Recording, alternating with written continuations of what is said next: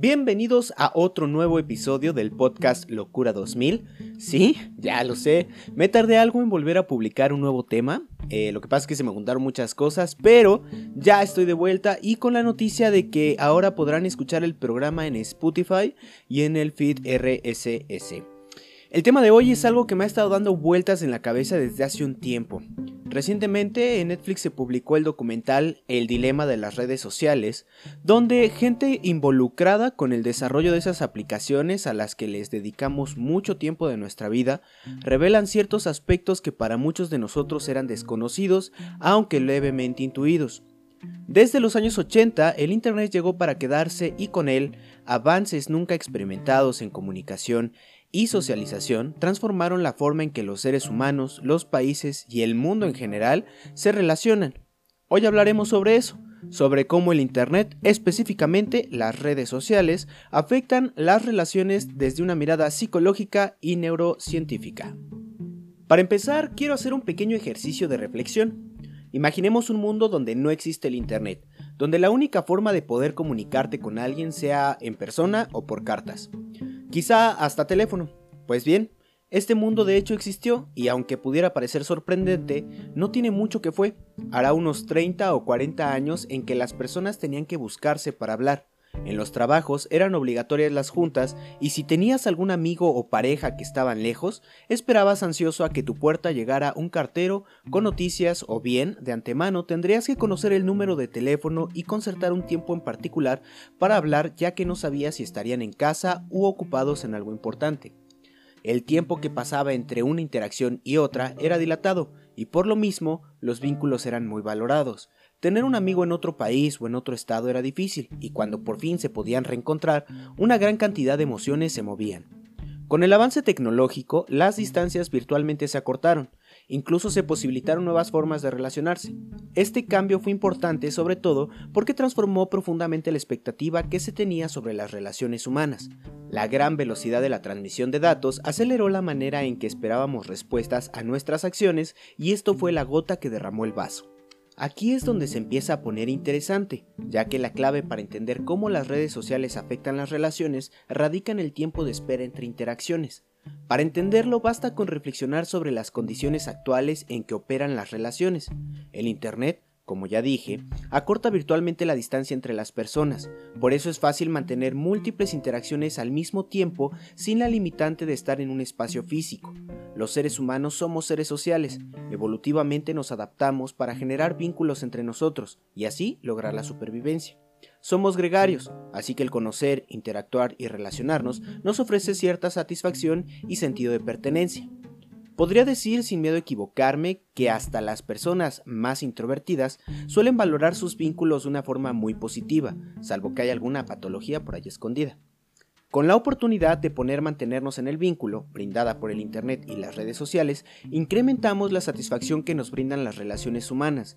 El problema es que esos estímulos, esas interacciones, se vuelven tan rápidas y constantes que acostumbramos a nuestro cuerpo y nuestra mente a ello, para la psicología conductual, esta situación cumple con características del condicionamiento, como el estímulo, la respuesta y la conducta emanente de ellos. En otras palabras, generamos conductas que tienen un símil con las conductas adictivas. Deseamos prolongar cada vez más las interacciones que nos habituamos y nos hacemos dependientes. Cuando no obtenemos la respuesta esperada a la satisfacción del placer, pues nos frustramos y esto tiene consecuencias. Existen numerosos estudios y artículos que pueden consultarse en la web sobre los efectos psicológicos que desatan las redes sociales, como ansiedad social, depresión, obsesiones, celotipia y otras más. Si les interesa, pueden consultar bases de datos como Redalic, Cielo, Sci-Hub o hasta Google Academics. Solo necesitan un poco de tiempo porque la información es vasta. Dentro de este mar de letras, las propuestas que más me han llamado la atención se encuentran en la línea de la adicción. Estas nuevas formas de relacionarnos terminan por condicionar comportamientos que podrían encontrarse en personas con alguna adicción psicológica o física.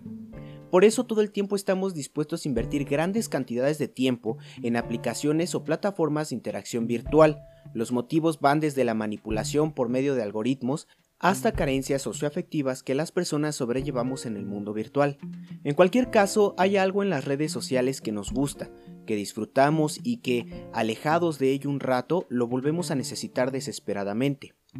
Los desarrollos de conductas adictivas tienen un efecto directo en el cerebro, particularmente en los centros de recompensa que involucran estructuras corticales y subcorticales, o dicho de forma más simple, las partes externas e internas del cerebro respectivamente. Estos sistemas funcionan a través de conexiones sinápticas, es decir, neuronas interconectadas, la activación de estas neuronas depende de los neurotransmisores como la dopamina, serotonina, el glutamato y otras sustancias coloquialmente conocidas como las drogas del cerebro, que cuando se producen provocan efectos particulares que responden al placer o al desagrado.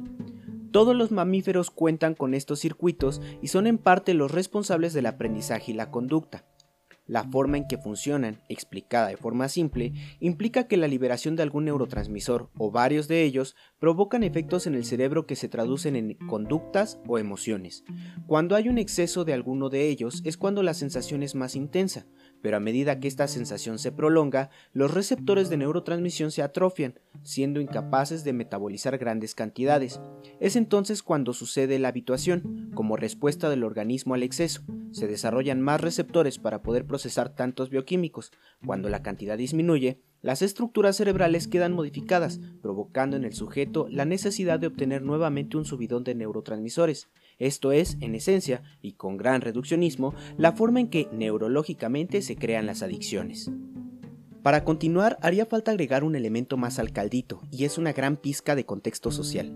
Curiosamente, los seres humanos, pese a ser animales, contamos con procesos mentales superiores, es decir, cogniciones y abstracciones que nos permiten interpretar, comprender y relacionarnos con nuestro medio ambiente y otros humanos. Las adicciones no se reducen a procesos neurológicos, sino que están relacionadas con estas cogniciones que están determinadas por nuestra historia de vida y nuestro contexto.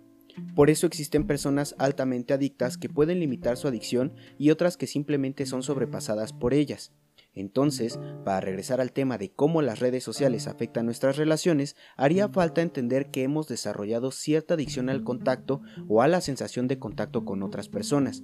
La pregunta sería, ¿Nos volvimos adictos a las personas o somos adictos a la sensación que se produce por la interacción virtual? La existencia de aplicaciones como Tinder, Grindr, Snapchat, Instagram, Facebook, TikTok y otras, no sugiere que en realidad las personas dejaron de ser personas para volverse objetos de consumo que se regatean en vitrinas virtuales con el fin último de satisfacer su deseo de atención social e inmediatez de respuestas. Por eso no es fortuito que cuando estamos en una relación estemos deseando que nos respondan inmediatamente un WhatsApp, una publicación, un meme o cualquier cosa. Nuestro estímulo positivo termina por ser un like, una interacción, etc. El problema con las redes sociales es que el espejismo del interés interacción ha hecho que nos mostremos de una forma alejada de nuestra realidad en el mundo virtual y sinceramente, ¿quién puede juzgar eso? El Internet nos ofrece anonimato o la oportunidad de crearnos o recrearnos en la forma en que más nos plazca. Lo malo es que al hacerlo, lo hacemos en relación con la respuesta que obtendremos del otro. ¿Dónde queda lo auténtico entonces? Ya no me parece tan extraño que cada vez haya más personas con crisis de identidad. En un mundo virtual puedes ser quien quieras, pero la realidad te recuerda que no es tan simple. Por otro lado, este recrearse en relación con las reacciones que espero del otro implica transformar los vínculos que establecemos, que son cada vez más fugaces e inmediatos. Estamos tan deseosos de atención que la buscamos donde sea. El vínculo se vuelve, como diría Bauman, líquido, de fácil reemplazo, y lo que antes implicaba responsabilidad afectiva y empatía, ahora es algo que puedes intercambiar, o simplemente deslizar a la izquierda, bloquear o desaparecer. No es extraño que en tiempos como los nuestros las relaciones se vuelvan más frenéticas. Si no puedes darme la atención que quiero, entonces no me sirves, la buscaré en otro lado. Pero siendo sinceros, pareciera que el individualismo ha tenido gran auge a la par que la historia del Internet. En una sociedad como la nuestra, donde lo que prime es el placer y la satisfacción, pareciera que ya no hay tiempo para detenerse a pensar en el otro, porque todo lo que importa es uno mismo. Esta situación francamente ha afectado la calidad de los vínculos que tenemos, las amistades, los noviazgos, hasta la cercanía con familiares se ha vuelto bastante superficial y de apariencias. ¿No les parece demasiado drástico? Por eso no estaría de más detenernos a pensar en cómo podemos valorar más nuestros vínculos sin perder de vista el amor y valor propios. En fin, espero que esta pequeña disertación haya provocado algunas reflexiones en ustedes. De hecho, me gustaría mucho leerlas, así que, por favor, dejen sus comentarios y creemos comunidad. También quiero aprovechar para dejar algunas preguntas al aire. ¿podrías pasar un mes sin internet? Y si lo has hecho, ¿cómo fue tu experiencia? Si tienes pareja, ¿cuánto tiempo invierten para comunicarse a través de redes sociales y cuánto en persona? ¿Alguna vez te has enojado porque te dejan en visto o tardan mucho en contestarte? En fin, hasta aquí el tema del día de hoy.